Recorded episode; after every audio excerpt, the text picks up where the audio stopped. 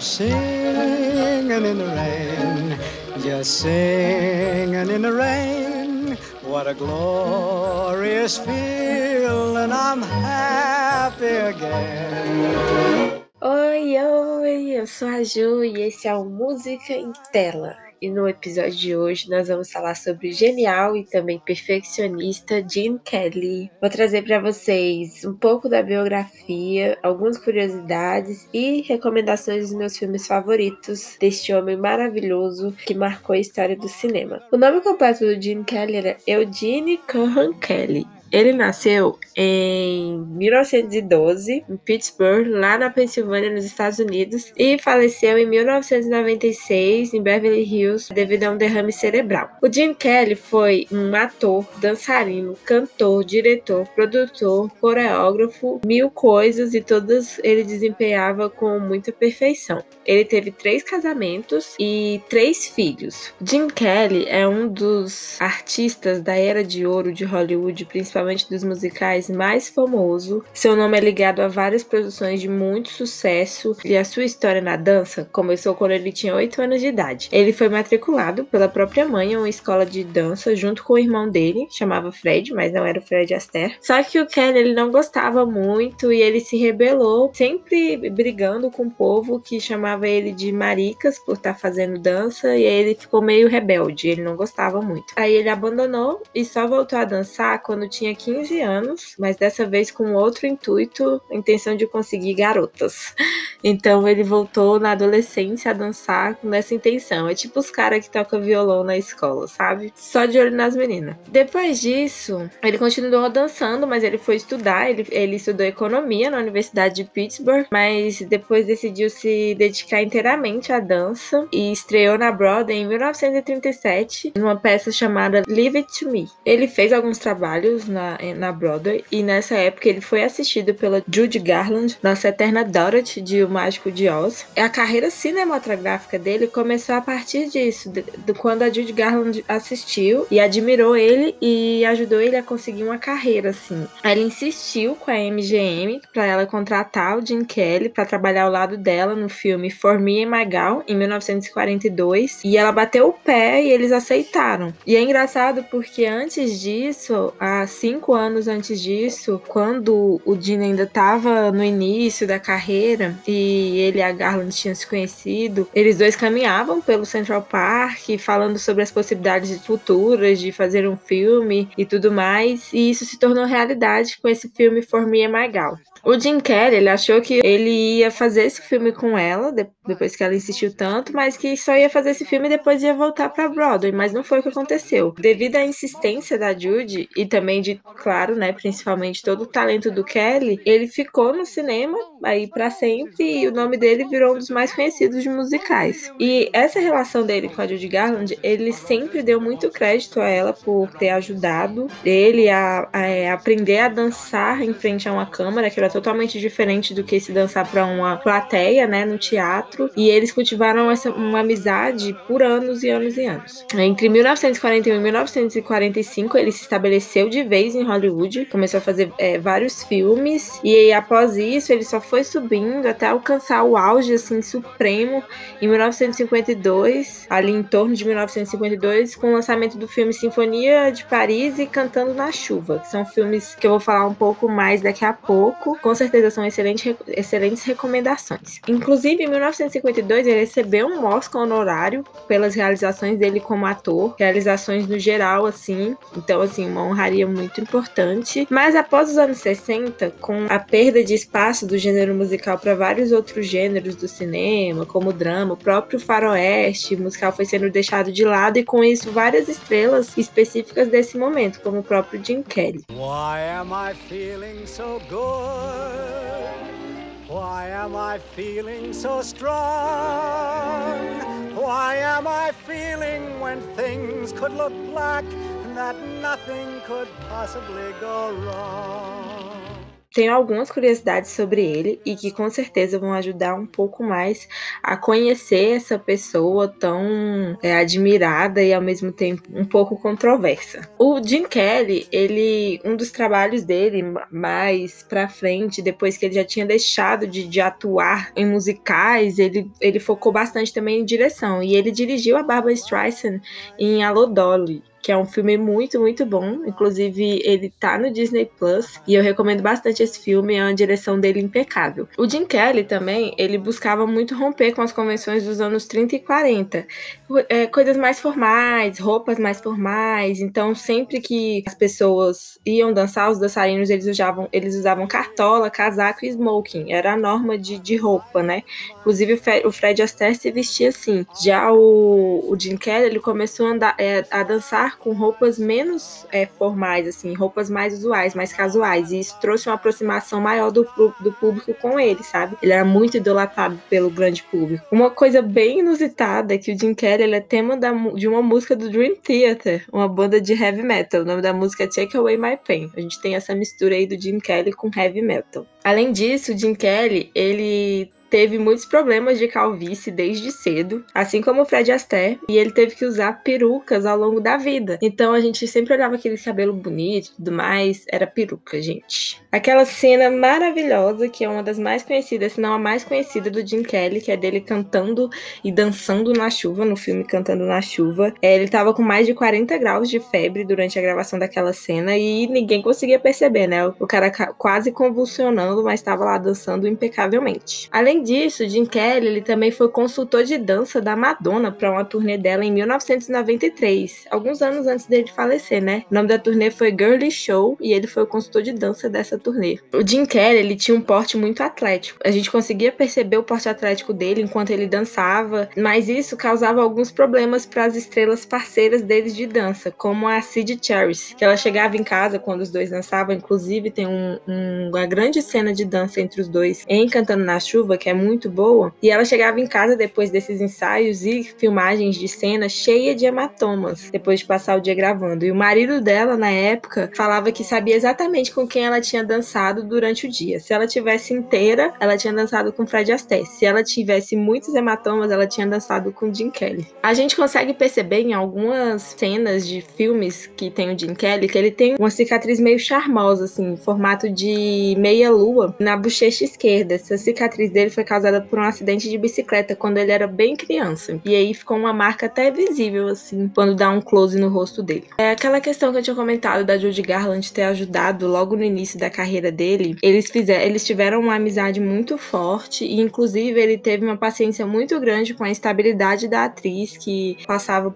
por vários problemas sérios com vício em remédios e crises depressivas. Então ele teve imensa paciência com ela quando eles tentaram, é, estavam gravando um filme juntos nos anos 50. Ele esperou por ela, ele teve paciência com ela, embora todo o estúdio estivesse pressionando ele, e foi uma forma dele devolver a gentileza que ela fez por ele ao, ao ter recomendado ele para os estúdios de cinema e ter ajudado no início da carreira dele, né? Além disso, eles também iriam fazer um par, eles poderiam ter feito um par novamente em Easter Parade, que é um filme também excelente, mas que eu vou falar melhor no podcast que eu gravar sobre Fred Astaire.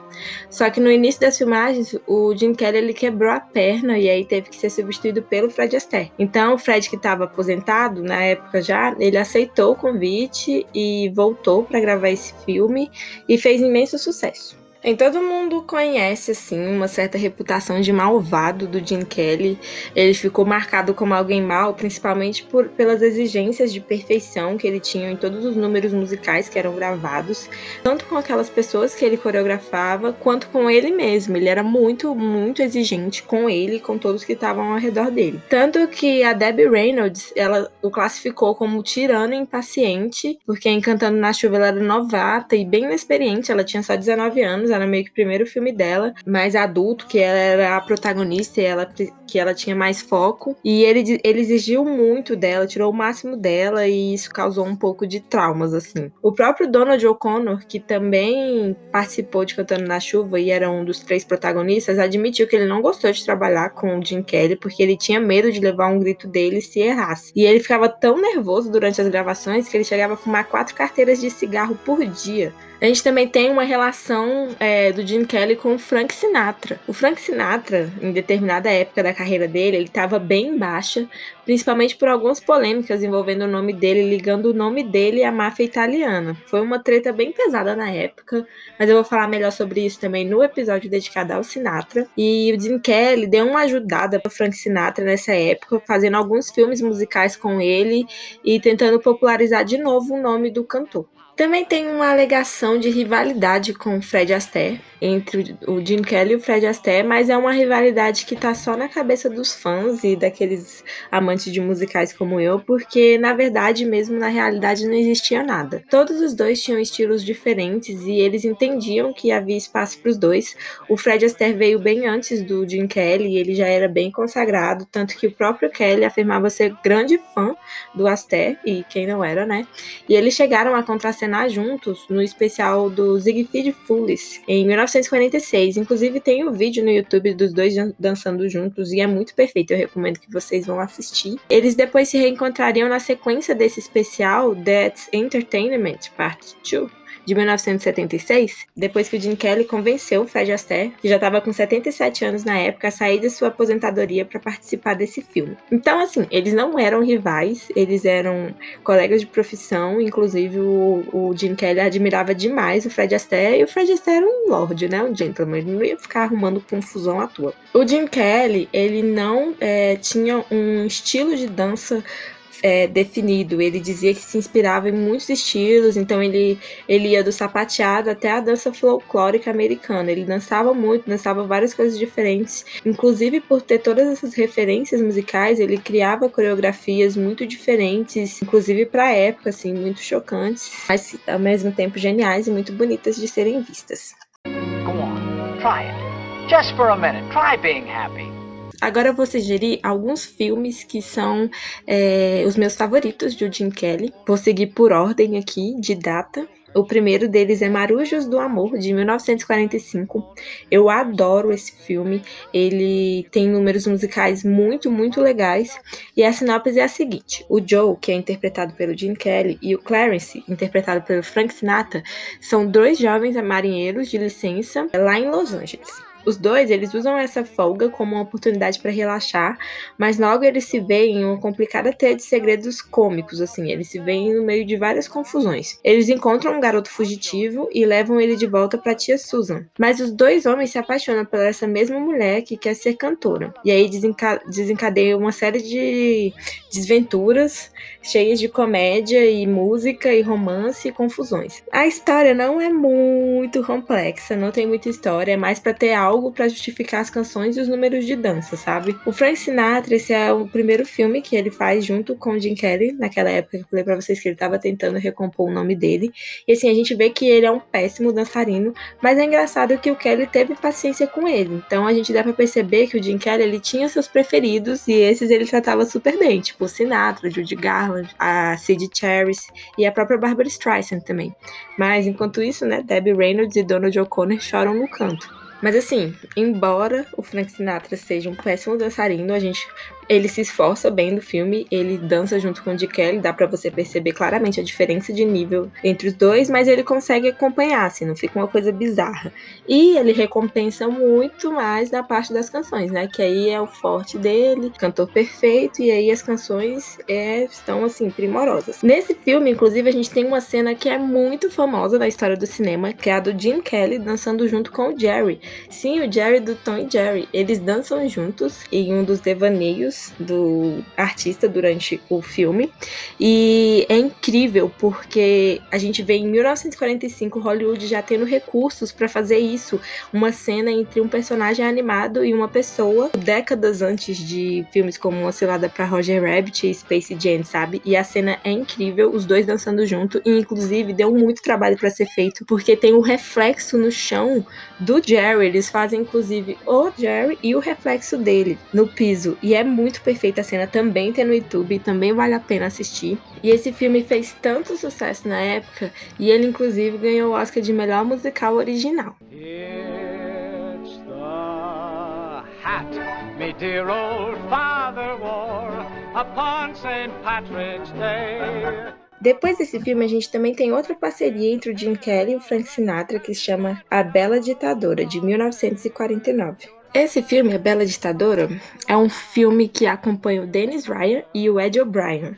No caso, Jim Kelly e Frank Sinatra. Eles são dois jogadores profissionais de beisebol, mas que têm um gosto nada convencional. Eles aproveitam as horas vagas para cantar e dançar. Eles são tipo o Troy Bolton dessa época. Esportista, mas que também canta e dança. E um dia eles descobrem que o time deles, onde eles eram jogadores, foi herdado pela senhorita Higgins, que é uma mulher muito bonita, mas também bem durona e que entende bastante de beisebol. A partir disso, os dois se apaixonam por ela e aí segue o baile do filme com confusão e tudo mais. E assim, esse filme, ele é divertido e eu acho que vale a menção porque tem uma música nele que se chama Take Me Out to the Ball Game, que inclusive é o nome do filme em inglês.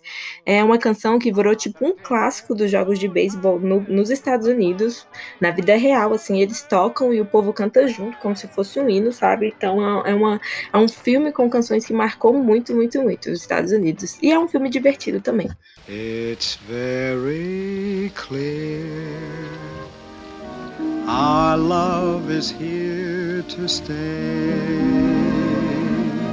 Agora a gente vem com os meus dois filmes favoritos do Jim Kelly e inclusive meus dois, um dos meus musicais também favoritos de toda a vida, que é o primeiro Sinfonia de Paris de 1951, dirigido pelo Vincent Minnelli, que é um musical dele, que é um diretor muito famoso no mundo de musicais, inclusive merece um episódio também do Música em Tela só para ele. E a sinopse desse musical é a seguinte: após a Segunda Guerra, um soldado americano resolve tentar a sorte como pintor em Paris. Esse soldado é o Jim Kelly. Ele é descoberto por uma mulher rica que tenha outros interesses nele além de seus quadros. Ela é tipo uma sugar mommy. Mas ele se apaixona pela Lizzie, que é interpretada pela Leslie Caron que é que tá noiva de outro homem. Então, assim, é uma confusão. Inclusive, eu também vou falar mais da Leslie Caron no episódio que eu vou gravar sobre o musical Gigi. Ela é maravilhosa e esse musical Gigi também é muito bom. E a Sinfonia de Paris é incrível, incrível. Tem uma cena da Leslie lendo o livro e fazendo mil alongamentos. Perfeita, ela é uma bailarina assim perfeita. Eu acho que o Jim Kelly também gostou de trabalhar com ela, porque ela não ia dar muito trabalho para ele, não. Ela é muito, muito talentosa. Esse foi um dos filmes mais populares do Jim Kelly e esse filme ganhou seis Oscars. Dentro dele, um especial pro Jim por sua versatilidade como ator, cantor, diretor e dançarino, e especialmente por sua brilhante contribuição à arte de coreografia no cinema. Esse filme ele ganhou o Oscar de melhor filme filme, melhor direção de arte, melhor musical original, melhor roteiro original, melhor figurino, assim, ganhou muita coisa. É um filme muito, muito bom, muito romântico, muito bonito e também com cenas musicais e, e músicas muito bonitas. É um filme que eu recomendo bastante. E tem uma cena de 17 minutos nesse filme que é um balé todo criado e coreografado pelo Jim Kelly e que é naquele esquema de um filme dentro de um filme, sabe? Ele gostava muito de fazer isso, dá para assistir essa cena inclusive inclusive separadamente, porque é tipo um devaneio mesmo no meio do filme, e foi o número de produção mais caro já filmado até então. Até então, até 1951, esse foi a, o número assim musical mais caro já filmado. E ela é linda essa cena, realmente vale muito a pena e merece muito ser assistida. Assistam esse filme, ele é muito bom. You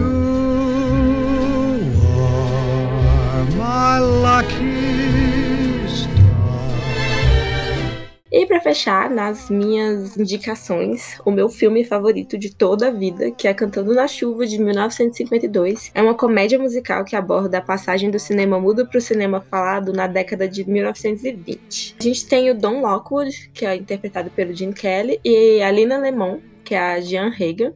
Eles são dois astros bem famosos da época do cinema mudo em Hollywood, mas é, com a passagem para o cinema falado, a gente tem alguns problemas, porque esse casal famoso quer continuar fazendo sucesso e eles, inclusive, vão protagonizar um filme é, falado, mas a Linda não tem aquela voz assim muito boa para o cinema e é bem engraçado essas partes.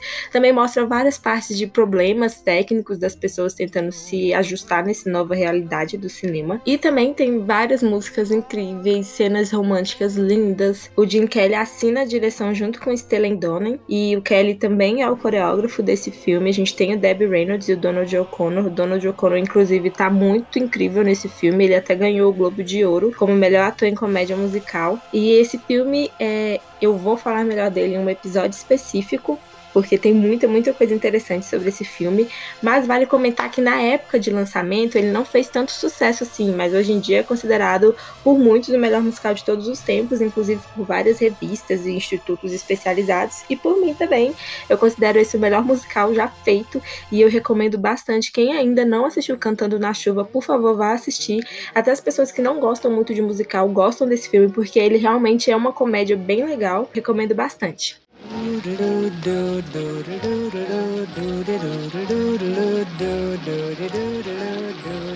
Então é isso, gente. Essas foram algumas informações e recomendações e curiosidades passadas sobre o nosso querido Jim Kelly. Eu finalizo esse episódio pedindo para que vocês se lembrem dele em seu momento mais icônico, pendurado em um poste, cantarolando e sorrindo para o céu enquanto é molhado pela chuva e não dá a mínima para isso porque está completamente apaixonado.